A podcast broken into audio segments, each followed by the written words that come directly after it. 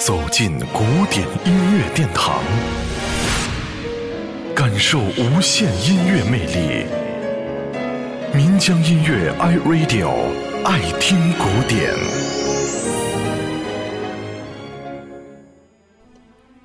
塞维利亚理发师是意大利著名歌剧作曲家罗西尼的代表作之一，这也是他最为成功的一部歌剧作品。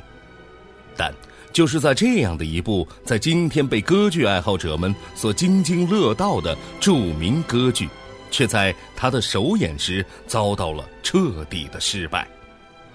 塞维利亚理发师描述的是一位多情的伯爵喜欢上了少女诺西娜，在理发师费加罗的帮助下抱得美人归的故事。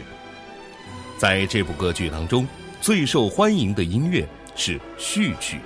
另外还有几首脍炙人口的咏叹调，比如费加罗出场时所唱的“快给盲人让路”，就非常的出名。他曲调轻快风趣，十分形象地描绘了费加罗快人快语、热情豪爽的性格特征。这是一首极能够叫好的咏叹调。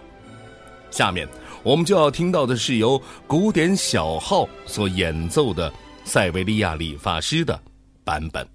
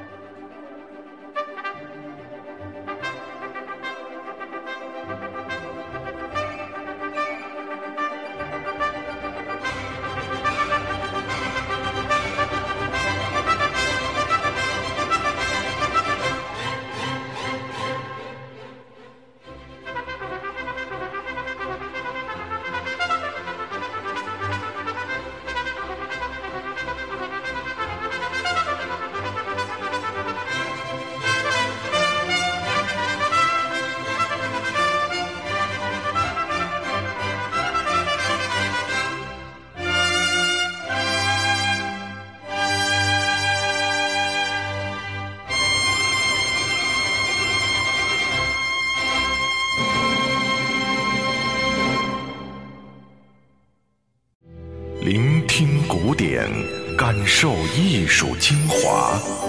爱听古典，由岷江音乐 iRadio 诚意制作。